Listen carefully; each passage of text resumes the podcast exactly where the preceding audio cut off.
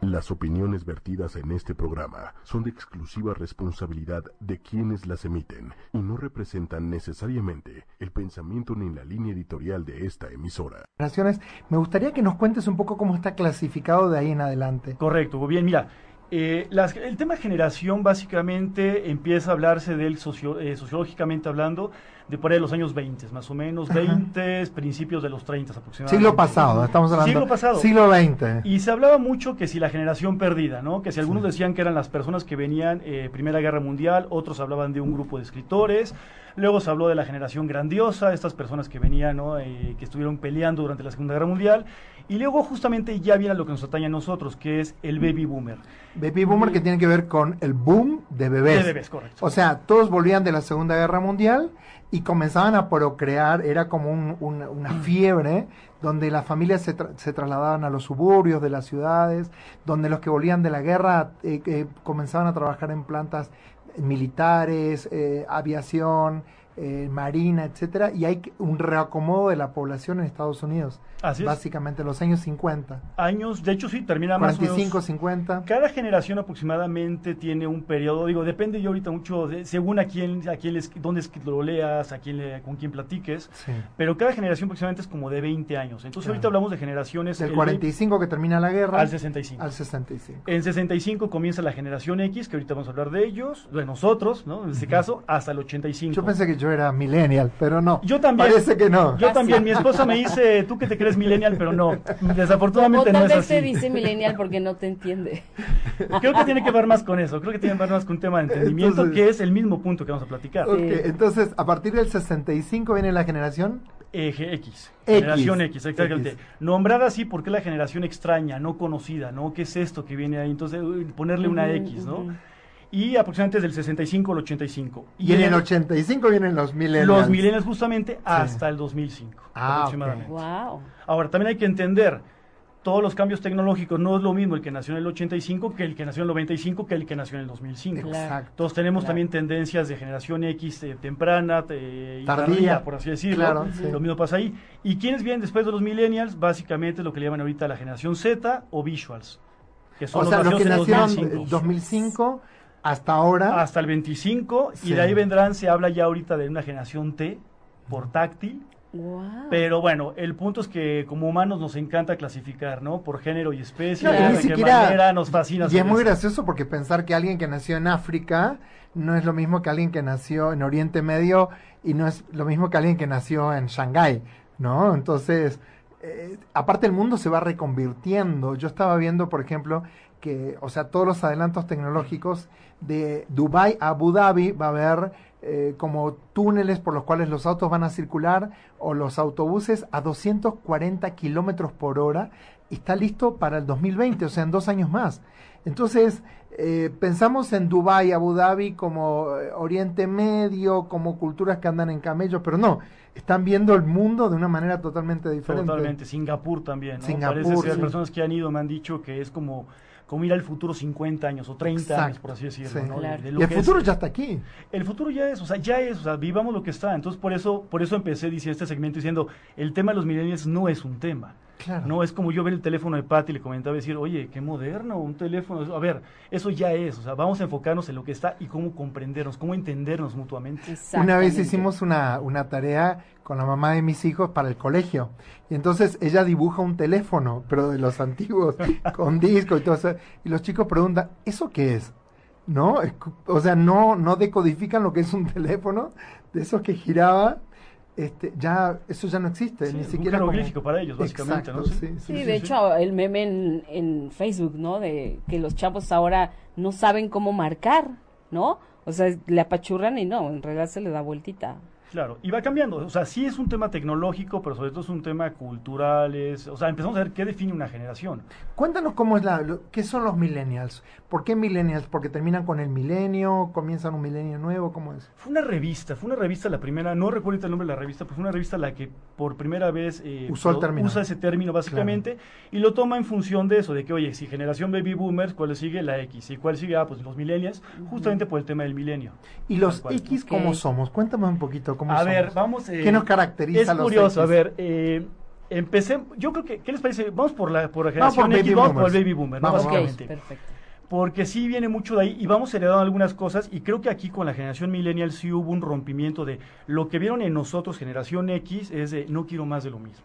Claro. Entonces, ese es un poquito el tema que está que debemos estar tra- tra- tratando básicamente ahora. Eh, entonces comienzas con el baby boom. El baby boom es muy sencillo. Personas desde el 45 al 65, básicamente nuestros padres, por así decirlo. Sí. Eh, personas en donde vienen de esta bonanza de Estados Unidos a procrear hijos, todo va en orden, viene mucho en Estados Unidos. Y son personas, seguramente se van, a, se van a acordar de esto, son personas que entraban a una empresa a trabajar después de una escuela Toda la técnica, vida. universidad, toda la Toda vida. la- un solo trabajo. Un solo trabajo. Eso era un buen signo de El- estabilidad. exactamente. El que Claro. cambiaba así como, wow, qué, qué divergente es, dos trabajos como mucho. Sí. Pero por eso era muy común que nuestros padres, incluso abuelos, nos dijeran, hijo, hija, elige muy bien lo que vas a estudiar, porque para- lo que vas a hacer el resto de tu vida. Claro, porque vida, va a ser claro. a los 17 años tenés que decidir qué ibas a hacer el resto de tu vida y aparte era busca un buen trabajo porque de eso vas a vivir toda tu vida.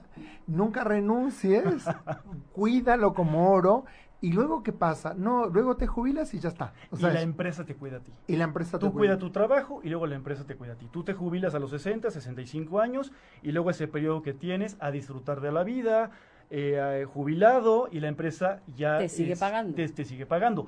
Es curioso porque hay una aseguradora que ahorita le está hablando a esa generación, ya no está hablando a la X, le está hablando a esa generación de el retiro es para vivir, el retiro es para bucear, el retiro es para viajar, es de, oye, pero ¿a quién le estás hablando? O sea, no es importante, pero esa es la forma de verlo. Bueno, pero ahora hay también todo un nuevo segmento que las empresas empiezan a apuntar, que son las personas de 60 años para arriba, 60, 70 y 80, que viajan, que hacen cruceros, eh, que toman vacaciones, ¿no? Pero es todo, todo un mercado también que está apareciendo porque antes una persona de 50 años era un ancianito. Vamos, Ah, sí. vamos a decirle a la gente que es, que es muy joven, que antes alguien decía, no, mi abuelito que ya tiene como 50 años. Ese Y- señor de 30. y, y tú te imaginabas un señor con un bastoncito eh, y dice, pobrecito, ya tiene como 50 y pico, o sea, ya está en lo sí, último. lo que pasa es que sí, visualmente así era. O sea, lo, lo que pasa es que la tecnología y la medicina nos han regalado 30 por años decir, más. 30 años más, ¿no? Sí. Entonces alguien de 50 ahora no se ve como alguien de 50 hace 50. Hubo un corrimiento de edades. Hasta la vestimenta. Sí, pero hubo un corrimiento de Las edades actividades. porque se estiró la adolescencia. Hoy en psicología evolutiva, la adolescencia dura hasta los 25 años. Sí. Y digamos que los 40 eran los antiguos 30, los, los 50 de ahora son los antiguos 40 y así hay un corrimiento de las... O sea, hoy alguien de 60 años no piensa, eh, ¿qué voy a hacer mis últimos días? Es como, no, ¿cuánto me queda por hacer todavía? No, No, incluso emprender y poner algo, a ver qué me toca, o sea, en dónde estoy. Sí, Sí, ¿dónde es Sí, otra hay, forma hay gente que se jubila y es como la seguir. actitud de ahora sí voy a hacer Lo que me gusta. lo que me gusta. Correcto. Claro que sí. Correcto. Entonces vienen los baby boomers por este boom, digamos, de la economía en Estados Unidos también. Correcto. Nacen las familias y la característica es la estabilidad. La estabilidad es lo que significa éxito en Baby Boomer. Es, voy a un buen trabajo, con un buen trabajo me puedo casar, puedo tener hijos, puedo ya planificar la familia. La familia y el trabajo no se tocan, son cosas separadas, ¿no? El domingo es importante la familia y una vez que esté jubilado, ahora sí, ya puedo hacer lo que me plazca, ¿no? De cierta manera. Pero, tengo que esperar a deber. Tengo que esperar a jubilarme y por eso pasaba algo muy curioso. En el baby boomer, si se fijan, era tú vas creciendo, teniendo experiencia. ¿Quiénes eran los directores? ¿Quiénes eran las personas, mayores. Las personas mayores, Con mucha blanca, experiencia. exactamente. Sí. Y lo puedes ver mucho incluso hasta en la televisión que veíamos. Por ejemplo, eh, a mí me gusta poner eh, el ejemplo de los Picapiedra. Es una caricatura totalmente baby boomer. ¿En qué sentido? Que es que hacía Pedro Picapiedra. Ir a ¿quién era su trabajar diariamente. Claro, pero a la hora que sonaba ya el pajarraco, Sí. vámonos a la casa. Eh, nada de que ser workaholic, nada de que home office. Eh, ¿Quién Para era su familia. jefe? Un hombre mayor que Pedro Picapiedra. Ujú. Esas son como fuimos entrenados en temas de baby boomer. Y con escritorio más Sí. grande, ¿no? Cierto. Exactamente, más grande, oficina más grande, aunque hoy en día nunca estén ahí, pero es, es cierto, todos son herencias La que vienen oficina del era baby boomer. importantísima. Totalmente. Tener una oficina. Hablaba era, mucho wow. del poder, ¿no? La oficina de esquina, ¿no? Exactamente, Sí. quién es el más importante según el tamaño. Es Claro, de la, la, ventana oficina. que tenía que tener vista. Esto es bien interesante porque la estabilidad como símbolo, la familia como una unidad, ¿no? La típica familia de eh, los papás, eh, los, los hijos, la esposa que por ahí no trabajaba afuera, se quedaba en la casa. Ahí es donde, algún, ah, es donde empezaron las mujeres a trabajar y fueron estas pioneras, estas mujeres valientes, fábricas. donde fueron contra el status quo, fueron contra el paradigma generacional justamente mal vistas en su momento, precisamente por esta forma de pensar. Empiezan a romper el paradigma, Empieza a romper el paradigma de las mujeres para la casa y el hombre es para salir a buscar eh, el alimento, ¿no? Así es. Y entonces empiezan a trabajar en fábricas como maestras, incluso empiezan a ver también mujeres graduadas de universidad, médicas. Eh, a- recordemos que el, el tema del voto de la mujer no es muy no es muy atrás, por lo menos en Argentina fue en el año 52, si no me equivoco, no, por ahí, pero en los años 50 recién empiezan a votar las mujeres para presidente. México, Yo creo que anduvo por ahí. anda, ¿no? Más no o recuerdo ahorita, menos. pero más o menos. Pero hasta esa época las mujeres no votaban, ¿eh? hasta Correcto. los años 50. Sí, sí. Y esto nos parece como que es, es de los picapiedras, pero por ejemplo, las- votaban solamente los hombres. Y no está tan lejano en el tiempo. Sí, Y trabajaban solo los hombres y era el Sí. sustento y los roles estaban súper establecidos. Ujú. Y también estaba muy establecido lo que era para niñas y lo que era para niños. Y de ahí también se, está- es- se arma como un modelo de familia perfecto también. A través de la serie. Porque aparte aparece la televisión como modo de entretenimiento.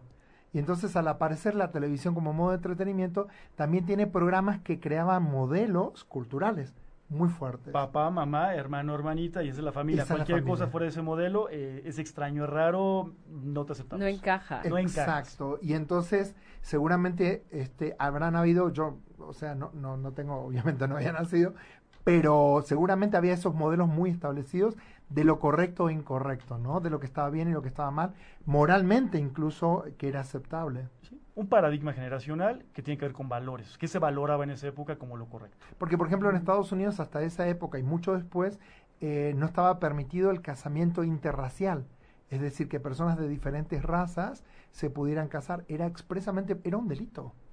Entonces, por ejemplo, había un cantante muy famoso que actuaba con Frank Sinatra, este, que actuaba con, este, no, no recuerdo en este momento, y eh, él tenía una, una esposa, una novia de rubia. De Rat Él Pack, ¿no? Era en era este grupo, sí. del Rat Pack, y este, Davis Jr., ¿no? Y él tenía que esconder, no podía, es más, había lugares donde él no podía entrar, a pesar de que era muy famoso, porque no estaba abierto para las personas de color. O por la puerta de atrás. Exactamente. Entonces, eh, estamos hablando de un mundo bastante distinto, ¿no? Un mundo Bastante, distinto, y que parece como que fue hace 200 años y fue sí, a la vuelta sí, del se siente muy nada. lejos. Sí. Cuando escuchas hablar de todas estas conductas, de, de esta forma de vida, lo ves así como hace 200 años. Sí, fue en los años 50, Claro. donde se establece todo un modelo femenino, masculino. Dean Martin, Jerry Lewis, eh, Frank Sinatra, eh, Davis Jr., eh, eran un paradigma interesante que, que mostraba también una manera de ser en el mundo.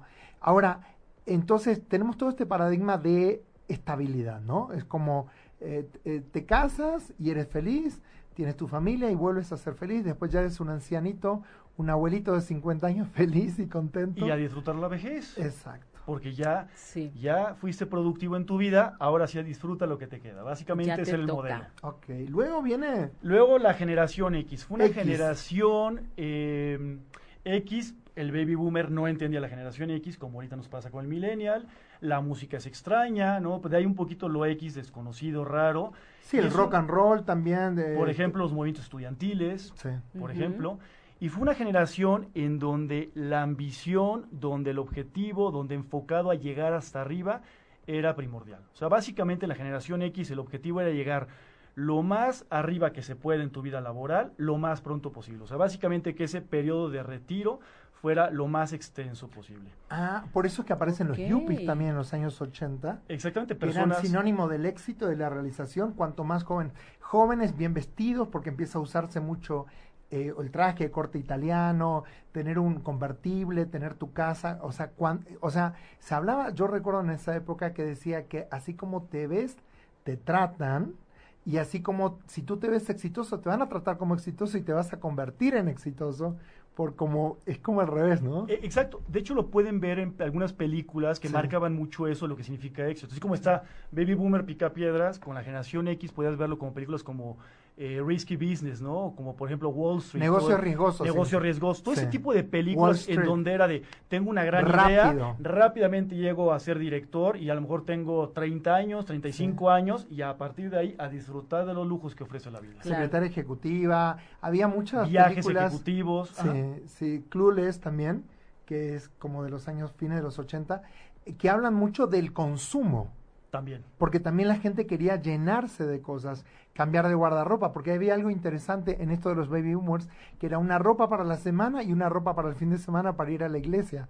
Por ejemplo, para el domingo, ¿no? La ropa del domingo, pero que no se debía mezclar con la ropa. Y aquí en los años 70, 80 hay una revolución sexual en el medio Sí. el uso de la píldora anticonceptiva, el también este el hecho de poder esperar para tener hijos, no tener hijos tan rápido porque había modos de protegerse en la reproducción y también el sexo libre de los 60 y fines de los 60 a los 70, el hipismo que va en contra de los, del modelo establecido también y que genera toda una generación de libertad y de ir en contra de los modelos más que nada establecidos. Sí, y al mismo tiempo de muchísima competencia en el trabajo. Claro. porque hay ciertos puestos directivos y esos serán para los mejores, para ver cómo creen. Entonces, por eso dio también un boom. Competencia, competitividad. competitividad Ajá. de si yo tengo maestría, si yo tengo esa licenciatura, si yo tengo doctorado, si yo tengo todo eso va a hacer que yo suba mucho más rápido en esa En escalera en esa escalera corporativa. Claro, porque había, había como una cosa del éxito muy, muy, muy marcado también.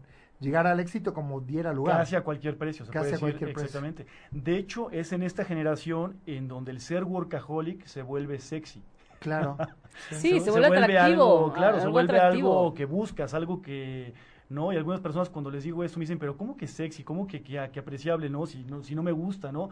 Pero velo en la forma como platicamos. Tú te reúnes con tus amigos A ver quién es más cerveza, exitoso. a ver quién, pero sobre todo platican de ver quién tuvo la semana más pesada de todas. Y parece un concurso de no, yo estuve en friega. ¿Quién viajó no, más? Y yo esto, no, ¿Quién llegó el contralor. Ajá, sí, sí. Y si alguien le dice, no, yo estuve tranquilo, tuve un programa de radio el jueves, ¿no? Y fui otro el miércoles a no sé dónde. Y Se ve como acá. alguien sin ambiciones. Exactamente, o la gente Claro. te ve como, oye, qué envidia, ¿quién como tú? Pero al final dicen, oye, no tiene ambición, no quiere crecer. Claro. Esa es la forma muy de pensar en esa generación. Debería estar 80. buscando algo más. Debería estar creciendo, creciendo, creciendo. Claro, creciendo. Y se trata de crecer, produciendo, crecer, crecer, produciendo, crecer, produciendo. crecer, a ver hasta dónde puedes Claro, llegar. pero aparte, en esto del crecimiento es donde la gente empieza a cambiar de trabajo y empieza a renunciar a trabajos para buscar otro puesto mejor, otro puesto. Y entonces rompe el esquema de un trabajo para toda la vida. Así es. De ¿No? hecho, se vuelve eh, el llamado crecimiento lateral. Si veo que aquí ya no puedo crecer, lo mío es crecer, crecer, crecer, me muevo de empresa donde pueda y hasta donde pueda seguir y así me voy moviendo Claro. hasta llegar al objetivo que estoy planteando ahí Claro. justamente. Y eso se veía en un comienzo como una inestabilidad, pero luego se vio como eh, el deseo de lograr mayor éxito. Es decir, antes si una persona duraba tres años en un trabajo, luego se iba a otra empresa, duraba tres años, decía, esta persona es muy inestable.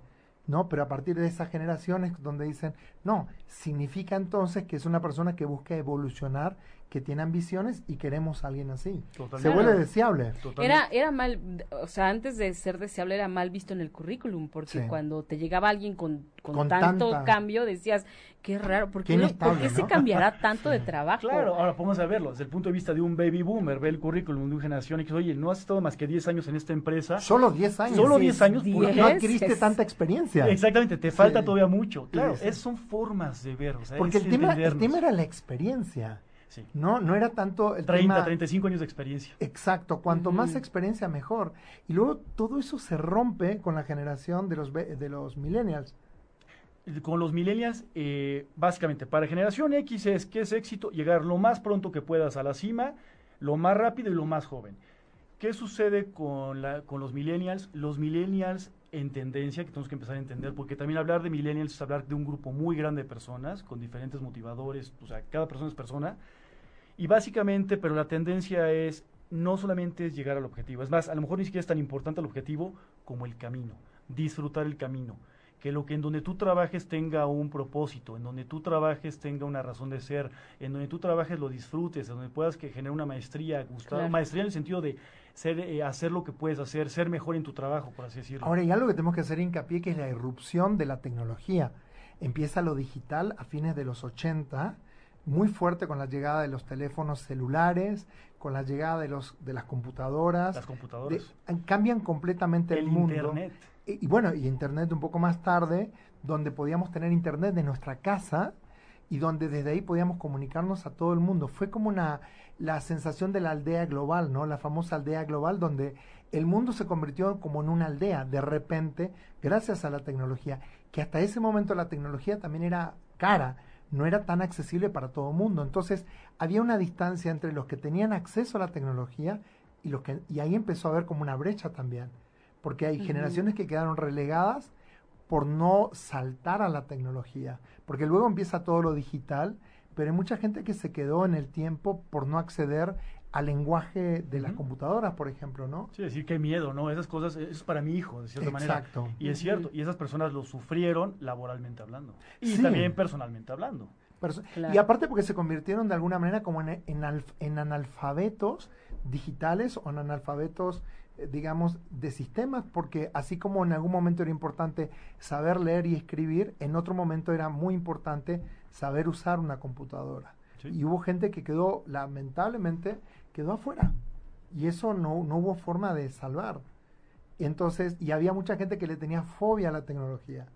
Incluso se resistía ¿Todavía ahora? de malas. Sí, todavía. Sí, porque todavía, decía, todavía. por culpa de la computadora hay gente sin trabajo. No, se crearon puestos de trabajo diferentes. Yo me acuerdo que eh, cargar datos era muy requerido, ¿no? Un data entry, no sé si aquí era, en, en, pero en un momento quien cargaba datos era todo un oficio.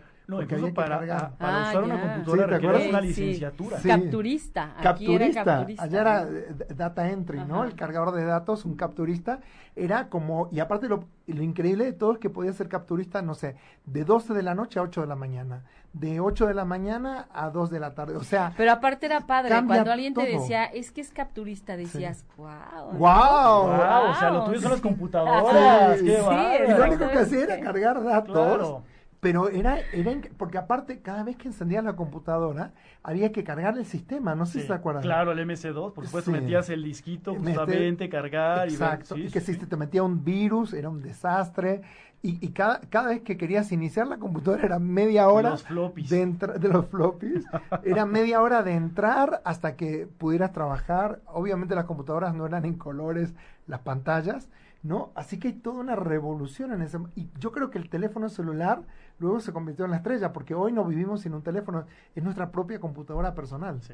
Y a, Absolutamente. y a mí lo que me encanta es cuando escuchaba a uno de los astronautas que llega a la Luna, que le preguntaron este, cómo ve la tecnología actual, y él dice, increíble, dice, solamente pensar que nosotros pisamos la Luna con menos tecnología de lo que tiene su- un celular hoy. Exacto. ¿No? Eso era valor. sí, Sí. no, bueno. Y dices, ¿cómo pudieron haber hecho algo así Sí. sin todo esto? Y entonces aparece la tecnología, aparecen nuevas formas de trabajar, incluso los horarios de trabajo empiezan a cambiar, ya no es el típico de 9 a 5 porque te puedes quedar a trabajar, a captar datos y demás en la tarde, en la noche, o sea, empieza a abrirse como un mundo también de oportunidades para la gente joven. Yo lo que te diría ahí que el gran parteaguas, eh, esa parte justamente que entre generación X y millennial, que no nos entendemos, que tiene que ver con modelos laborales, ritmos, todo eso, es la aparición del Internet.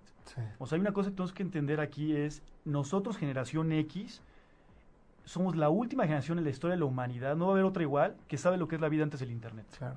Sí, somos la última, o sea, sabemos lo que es la vida, o sea, de oye, Sin internet. para ponernos de acuerdo, te voy a mandar un gato. No, no, no, nos, nos hablábamos por teléfono desde la casa para ver y ahí quedábamos. No, y tenías que encontrar a la No, persona. y- exacto, Porque no, no, no había lugar, contestadores, por ejemplo, automáticos. decías- Entonces tenías que esperar a que la persona llegara a la casa. Parece que hablamos de la prehistoria. Claro, Sí, y No, cuando pero- llegaba a la casa tenías que contactarla en ese horario. Pero cuando ibas a una cita, ¿no? Que ya llegabas tú y no veías a la persona y pasaban 10 minutos y no veías, entonces decías, ¿cómo le hago? O sea, aquí cuánto me espero, ¿no? Porque Sí. pues ahora es más como, pacientes por lo oye, ya mismo". estás aquí, ¿no? O sea, ahora y ya, sí, ya voy, estoy a 10 minutos. O no, me atoré en el tráfico y, y antes pues te esperabas, no sé, cada quien se ponía como sus límites y bueno, si en 20 no llega me voy. Sí, era así. Y si en 20 minutos, no, media hora era como una tolerancia, ¿no? Si en media Ajá. hora no llega, me voy. Yo ya cumplí con mi parte porque no había forma de comunicarse. Y en todo caso, cuando llegaras esa noche, llamabas a la persona eh, y te ponías de acuerdo para otra oportunidad. Pero hay algo muy gracioso. No sé si les pasa a ustedes que vivimos en un ritmo tan acelerado, pero de repente hasta un microondas, 30 segundos se nos parece un montón.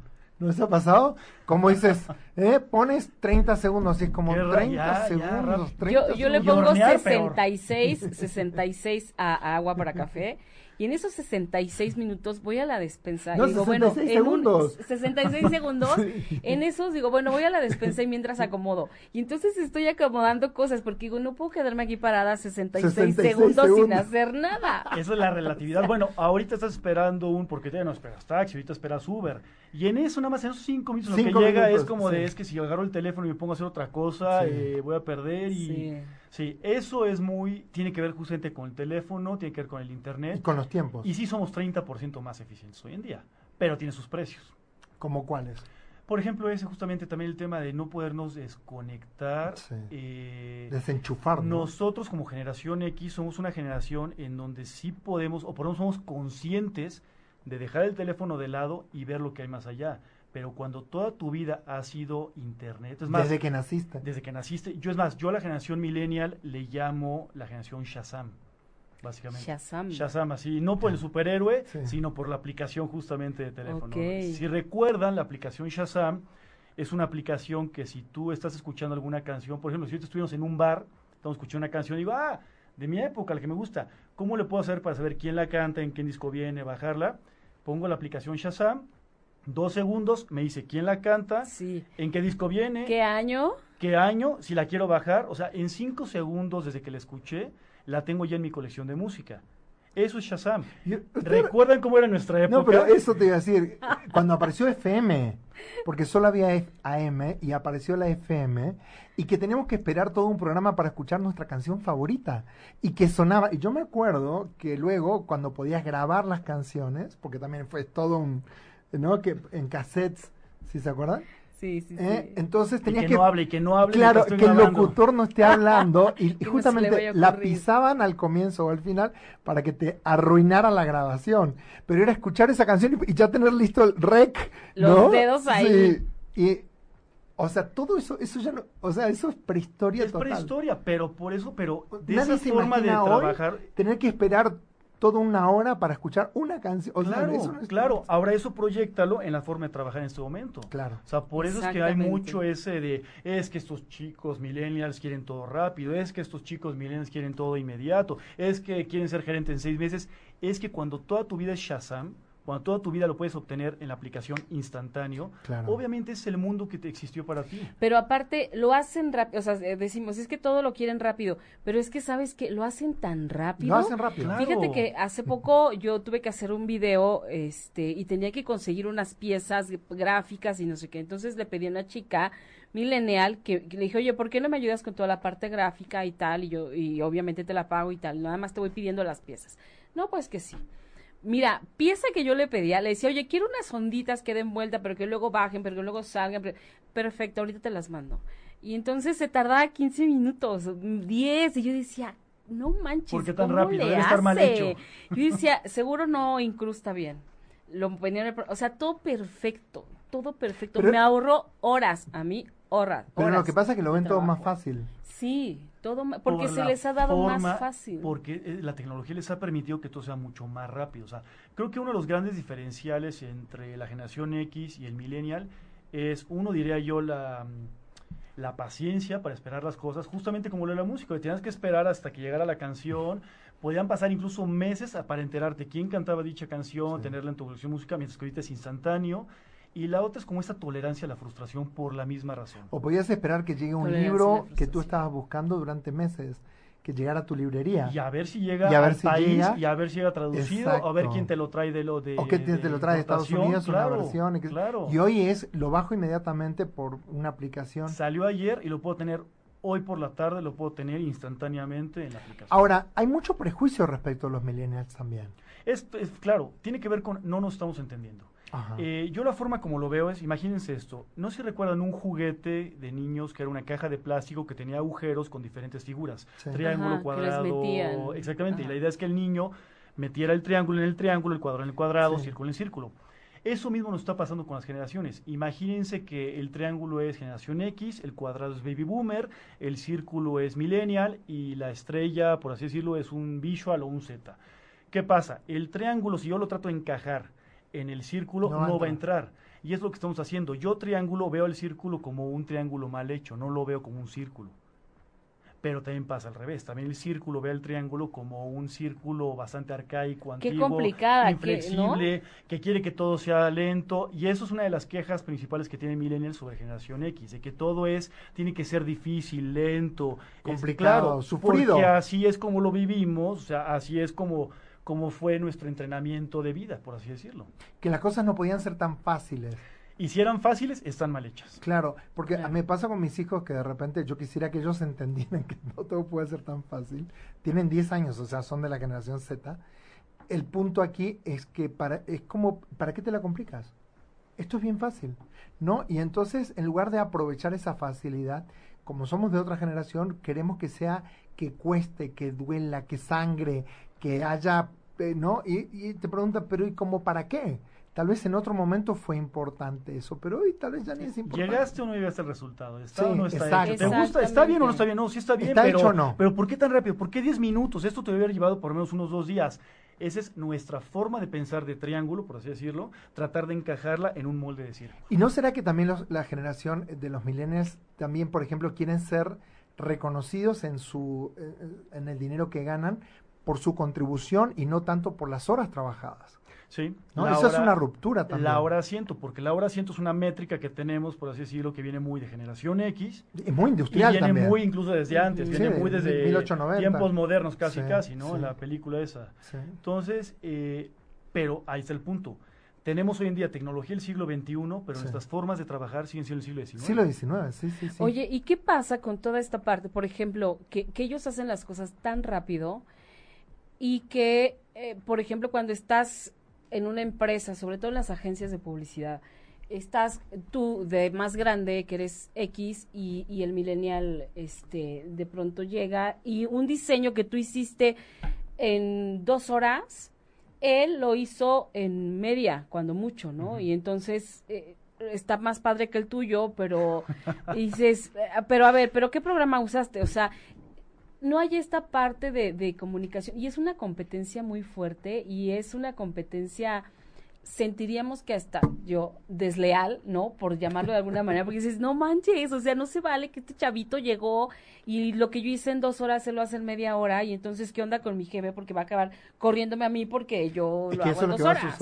Eso es lo que está sucediendo. Pero ¿cómo, cómo empatarnos con ellos y no verlos como, como una competencia desleal? Porque a mí me gusta, o sea, yo trabajo con muchos millennials y me gusta aprender de ellos y les he aprendido muchísimo, pero de repente sí me siento como como eh, desplazada, desplazada como eh, a ver Pati o sea sí estás en los medios y todo pero pues también estás bien atrás y básicamente yo lo que te diría ahí, Pati, es más que, eh, sí tiene que ver con tecnología, desde luego, pero más que tecnología es la forma de cómo compartimos el conocimiento. En la generación milenial como tendencia está muy dado el tema de decir em, conocimiento compartido. Por ejemplo, ahorita a mí me invitan experto laboral, experto. Y ese experto ha sido a través de los últimos 15 años de poder generar esto, de poder tener, estudiar esto, maestría, ta, ta, ta, diplomados, todo ese tipo de cosas, ¿de acuerdo? Y ahorita a mí se me contrata por mi expertise. ¿Qué se está haciendo ahorita como tendencia? Es, ok, ¿tú cuánto sabes? Vamos a hablar ahorita de temas laborales. ¿Tú cuánto sabes? Pues Hugo sabe más o menos esto. Patti sabe más o menos esto y José Luis sabe más o menos esto. Bueno, vamos a compartir nuestro conocimiento en función de los tres y poder llegar al resultado.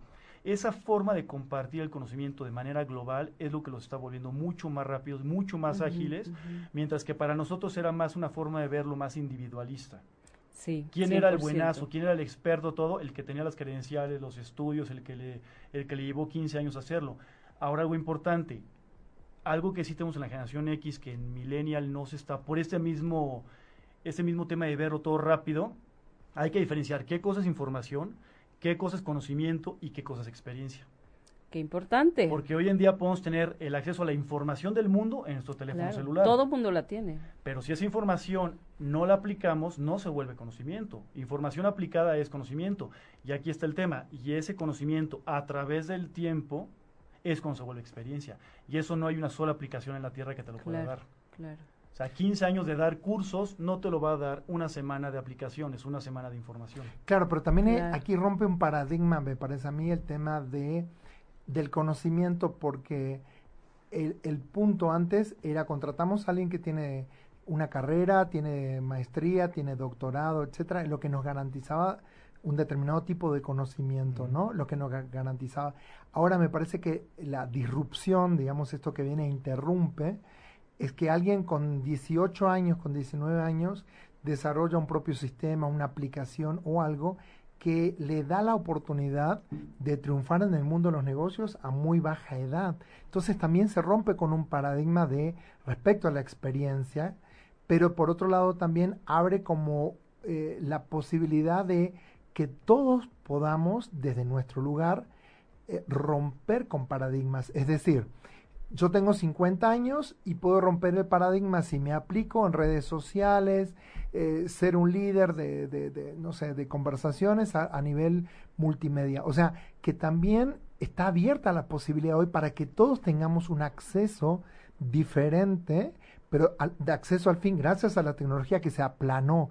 Es decir, que hoy cuesta muy poco darse a conocer en las redes, en YouTube, eh, o sea, en distintos lugares, pero el punto es que eso hace también que, eh, que, muchas veces las personas que se dedican a estudiar, a capacitarse, a profundizar un tema, tal vez en algún momento también se conviertan en obsoletas en ese sentido.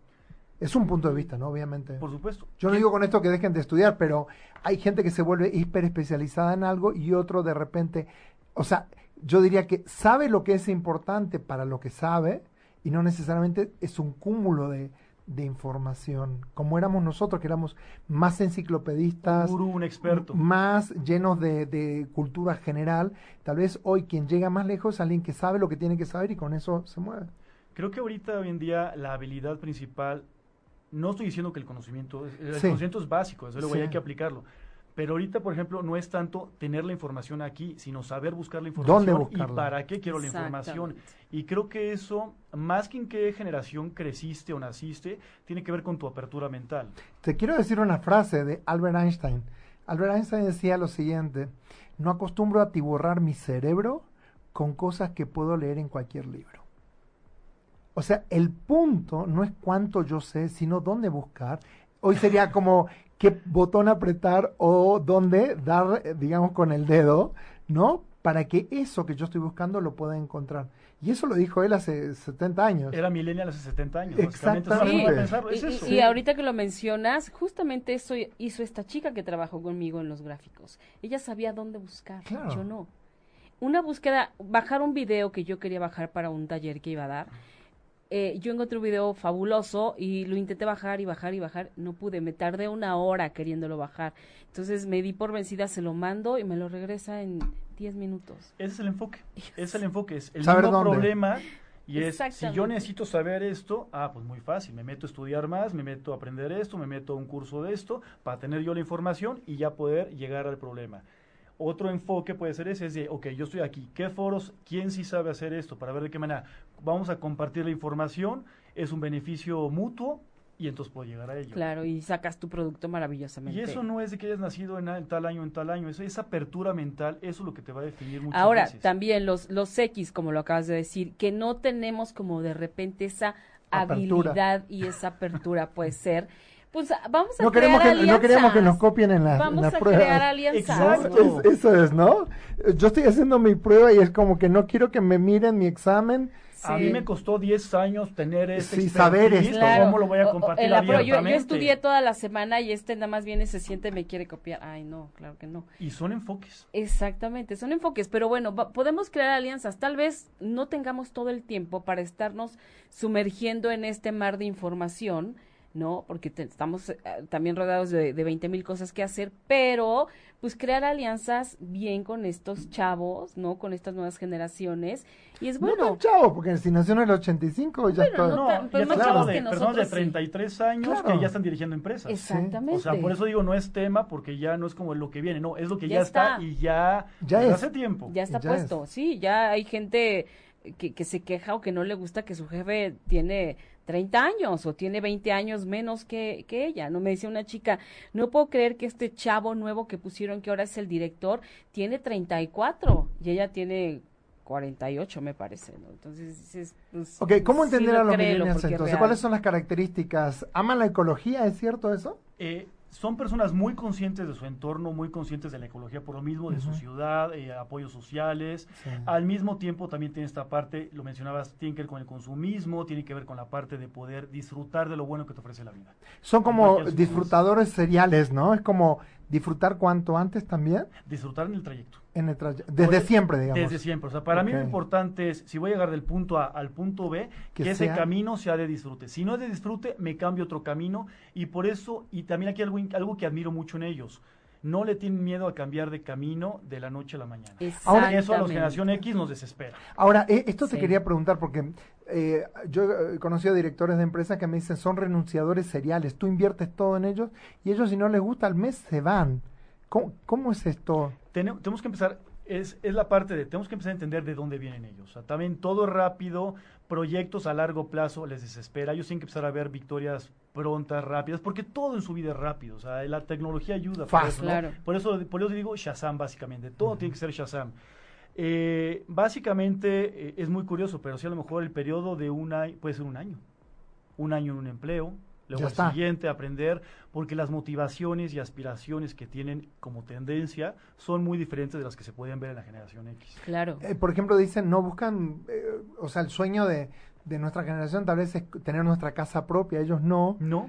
Tener un carro, para ellos puede ser que sí o no, pero que sea ecológico. Es una herramienta, no es un objetivo, no es un objetivo. A no es un sueño en la vida. Es de, te voy a, les voy a presumir el nuevo coche acá, es de, sí, lo compré, lo uso y cuando no. Es lo que para ellos es disfrutable. Fíjate, el, el hijo de una amiga, que es, el chavo es, es millennial, es un community manager muy picudo tiene varios clientes, les cobra bien, entonces trabaja bien 100% una temporada, junta, ahorra para irse a ese viaje maravilloso y no se va a cualquier lugar, ¿eh? Este, que se quiere ir, se va dos semanas desde allá, se va a su computadora, sigue trabajando y este, no interrumpe nada, pero ahorra para ese momento, disfruta y regresa y vuelve a lo mismo. Hace poco estuvo una chica en mi, programa en mi programa de Mujeres Poderosas, esta chica es de Buenos Aires, es igual millennial, ella da clases en, en, Buenos Aires, entonces está una temporada en Buenos Aires dando clases, clases particulares, vende su arte, no sé qué, no sé cuál, ahorra, junta, junta, junta y se va los siguientes cuatro meses a viajar por todo el mundo, a hacer lo que le gusta como una mezcla de placer y negocio al mismo tiempo. Y entonces yo, a mí me cuesta trabajo entender eso. Es, ese es el punto, o sea, porque ese es un paradigma de círculo y nosotros somos triángulo y somos dos figuras totalmente y, y distintas. somos más bien nosotros como acumulativos, es decir, queremos acumular experiencia, acumular conocimientos, acumul es, bueno, ahora me compré el carrito, después voy por un carro más grande, de repente un carro que, me de repente una departamentito pequeño, o sea, y voy como acumulando, ¿no? Me vuelvo creando camino claro, como conservador. Y ellos no tienen ese chip de, de conservar, es lo que quiero, lo quiero ya, y de alguna manera... y lo este, puedo soltar ya. Y lo puedo soltar ya. El ejemplo de la casa. Yo también conozco personas que todo lo trabajan en línea y de repente están dos meses en la Ciudad de México, luego se van a Tijuana, luego, ¿por qué no? Buenos Aires, a ver qué tal están trabajando allá. Y es, oye, pero ¿sabes que algún día tendrás 30, 40 años y tú no tienes patrimonio? Es de, porque para ellos el patrimonio no son los ladrillos, no es el automóvil, o sea, es una forma más líquida de pensar, más suelta de pensar, que se puede ver como consumista, pero también se puede ver como flexible. A lo mejor esa es la parte que podrían enseñarnos a nosotros. Y, nuestro, nuestro miedo tal vez tiene que ver con el futuro. ¿Qué voy a hacer cuando me jubile o cuando ya mi trabajo no sea tan requerido? Y es como que estamos mirando más porque estamos más cerca del final o ellos no, no les importa porque de alguna manera piensa que se las van a arreglar. Podría ser, no lo sé, habría que ponerse en sus zapatos en ese sentido, pero yo creo que ahorita con todas las opciones que hay en el mercado, eh, la forma de hacer las cosas, creo que puede ser la segunda opción. Creo que tiene que ver más con eso de ya veré, ya iré viendo de qué manera, no me preocupa con lo establecido. Y lo puedes ver en cosas como hasta las prestaciones que las personas piden en las empresas. O sea, para nosotros era, bueno, dame un seguro, ¿no? O sea, un seguro de vida, seguro de gastos médicos mayores, una prima vacacional, tener eh, bonos de desempeño, todo ese tipo de cosas. Ahorita eso no es tan importante como tener flexi work, home office, como tener incluso vacaciones ilimitadas, que se refiere a eso.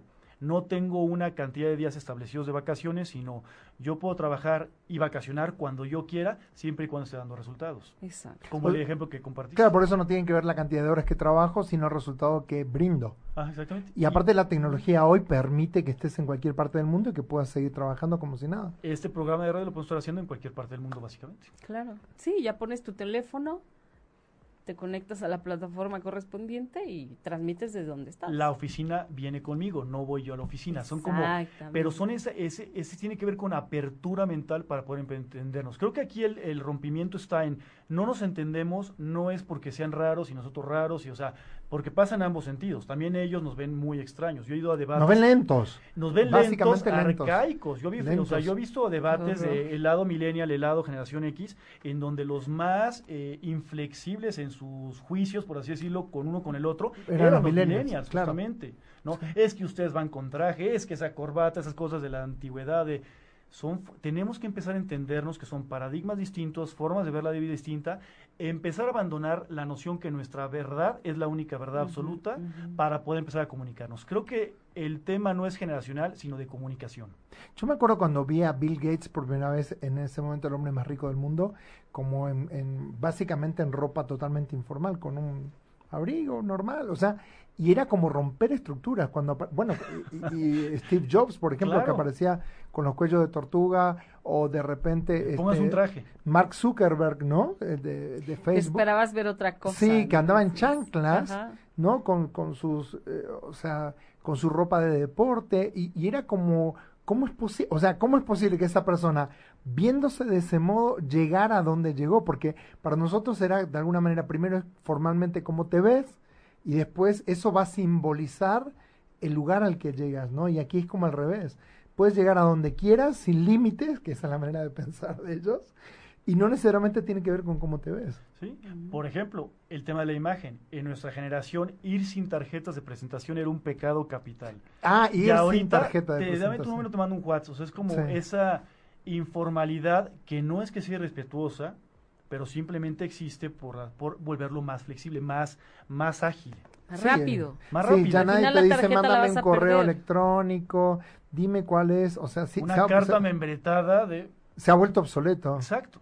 El otro día estaba en Buenos Aires esta semana y una persona me dice, no, porque está- eh, habíamos armado mailing, ¿no? Eso ya, ¿se acuerdan los mailings? Que eran en grupo, ¿no? Que eran grupos. Que era, de- que era de alguna manera tener los correos electrónicos, Listado. pero antes de eso un Ah. El, mailing... el, el Rolodex, o Claro. Este, el- Pero- también tener los datos, los contactos. Claro, pero antes de eso era armar una lista a la que le mandabas correo postal con un sobre, con su, y era un mailing, era el mailing que teníamos para mandar a nuestros clientes, ¿no? Y te llegaba una carta a tu casa con una invitación para que compres algo, etcétera. Eso no existe, o sea, se terminó. Todo es virtual. Sí. Y pasar de un mundo de papel a un mundo virtual y a un mundo donde todo es virtual de alguna manera, o sea, porque nada es, hasta compramos virtualmente, ¿no? Entonces Claro. quiero comprar esa bicicleta y le, eh, le picas ahí, pero no, esa bicicleta no existe, en realidad es solamente como una Los idea. chavos, todo lo compran virtual. Y la puedes Todo. tener físicamente mañana. Es más, incluso muchas tiendas, digo, será tema para otro programa, Sí. pero muchas tiendas van a tener que cerrar Sí, su- sucursales sus para sucursales. convertirse más en showrooms, en Sí, lugares de sí. para verlo físicamente, porque luego lo van a ir a comprar. en pero línea. ya ni físicamente, porque hoy ya la gente compra por la foto que ve. Sí. que en realidad no, ese producto en sí mismo no existe, porque en el momento que tú compras lo tienen que ir a buscar en algún lugar. O sea, todo el estoqueo que hacía que, que tengamos mucho stock sin saber que lo vamos a vender todo, ahora, ahora es como al revés, voy vendiendo y voy creando stock, es como, y, y voy volviendo mucho más eficiente también. Inclusive hay tiendas que ni siquiera tienen lo que venden. ¿No? Es- no, no, de hecho no las tienen. O sea, ya que venden, Sí, compran. sí, Por supuesto. Antes no. sí. Sí. A lo mejor aplicaría un poco en ropa, no sé, no es tan fácil Sí. probar, o sea, sí te gusta ver cómo te queda, ver de qué manera, pero sí cada vez esa es la tendencia. Entonces, el que no se aclimata, se aclimuere, básicamente. El que no se aclimata, Sí. se aclimuere. Se aclimuere. Si no se mata de una manera, se mata de la otra. Oye, Pero se trata de eso, es, es la apertura o nos pasa como los dinosaurios. o nos ayornamos, nos no. actualizamos o desaparecemos. Por lo menos laboralmente hablando. sí. Y eso es muy triste porque luego, o sea, el temor más grande puede ser convertirnos en obsoletos, ¿no? En algo que ya no se usa o en algo que ya nadie requiere, reclama y encima caros, Sí. ¿no? Porque la tendencia es a bajar costos todo el tiempo. Sí, tratando de vender todo el bagaje cultural y los años de estudio, cuando en realidad lo que está importando es el resultado. El resultado que se Ujú, tiene con eso. Absolutamente. Oh, y José Luis, vamos llegando al final del programa. Qué Tenemos barbaridad. pocos minutos rápido, nada ¿eh? más, Sí, rapidísimo. Entonces, si tú tuvieras un mensaje para los generación X, ¿qué les diría respecto a los millennials? Eh, lo primero que diría es, bueno, vamos a entendernos desde aquí. Somos figuras distintas, formas de ver la vida distintas. No cambies lo que no quieres cambiar, pero sí trata de entender que no son un triángulo, son un círculo, es una figura con su paradigma y su forma de ver la vida. Eh, seamos más flexibles en ese sentido. No tratemos de imponer nuestra forma y nuestra, nuestra forma de ver la vida. Exacto. Y, para los millennials, ¿cuál sería el mensaje? Denos chance, tengan en cuenta que somos la última generación que sabe lo que era el internet. Suena, Denos suena, chance. ah, suena que... Suena bonito porque No, somos, pero- tenemos, tenemos un nicho ahí. No, pero No suena a como que ya vamos dejando... Sí, no, bueno. El espacio, se- es que nos estamos yendo, de verdad. Pero sí el mensaje que le Qué daría, horror. que ese es el- lo que nosotros, generación X, podemos enseñar a la generación millennial es eh, el pastel a veces no se cuece en 15 minutos. Hay cosas que sí conllevan tiempo, hay cosas que no van a ser Shazam, que no van a ser inmediatas, que sí requieren experiencia, que sí requieren ver cómo, de qué manera. Conocimiento aplicado a través del tiempo. No todo es del día, de la noche a la mañana. Exacto. Entonces, básicamente, nosotros enseñarles a ellos paciencia, ellos enseñan a nosotros flexibilidad Tolerancia y también. tolerancia. Tolerancia a la frustración, porque creo que también en ese sentido hemos sido una generación de mucha prueba y error, porque había, porque nos vimos desafiados a un mundo nuevo que cambió completamente en pocos años, ¿no? Pasar de todo lo que era de una manera a lo digital, a lo virtual, a, a este, a que todo está dentro de una computadora, tampoco ha sido tan fácil. Entonces somos como una generación bisagra, como un parteaguas, ¿no? Sí, Y la tecnología es la que ha hecho que esa separación sea todavía más grande que con cualquier otra, eh, otro grupo de generaciones a través de la historia de la humanidad. Maravilloso. José Luis, ¿a ti dónde te pueden encontrar cualquier persona que quiera hacerte alguna consulta o invitarte a otro programa? ¿Dónde te encuentran? Un correo, muy, un correo electrónico muy sencillo hablando de este tema, jlarizaleta.gmail.com. Arizaleta con. Z. Con Z. jlarizaleta arroba gmail.com. Punto com. Ahí te encuentran. Pati, ¿qué te lleva de este programa? Híjole, pues mira, me llevo esperanzas. Somos la última que somos generación. la última Qué bonito generación, pero que ¿no? nos Es tienen que entender. Me suena a dinosaurio, pero No, bueno. me gusta mucho esta parte que tú dijiste de, de información aplicada es conocimiento. O sea, es- también está en nuestras manos, ¿no? De, de generación, De aprovechar. Sí, aprovechar y sí se puede y tal vez no a la misma velocidad, pero sí podemos aprenderles mucho. Muchísimo. Eso está Hay mucho por aprender. Vamos, vamos a buscarnos en nuestras similitudes, en vez de ver las Exacto, diferencias. Exacto, eso está Muchas padrísimo. gracias. Gracias a todos por acompañarnos. Pati Cervantes. Gracias, gracias José Luis. Muchas Y gracias, muchas gracias a todos. Y vemos la próxima semana, igual en punto de las 8, todos los miércoles, todo es una señal, cuarta temporada. Gracias. Besos. Si te perdiste de algo o quieres volver a escuchar todo el programa, está disponible con su blog en ochoymedia.com. Y encuentra todos nuestros podcasts de todos nuestros programas en iTunes y Tuning Radio. Todos los programas de ochoymedia.com en la palma de tu mano.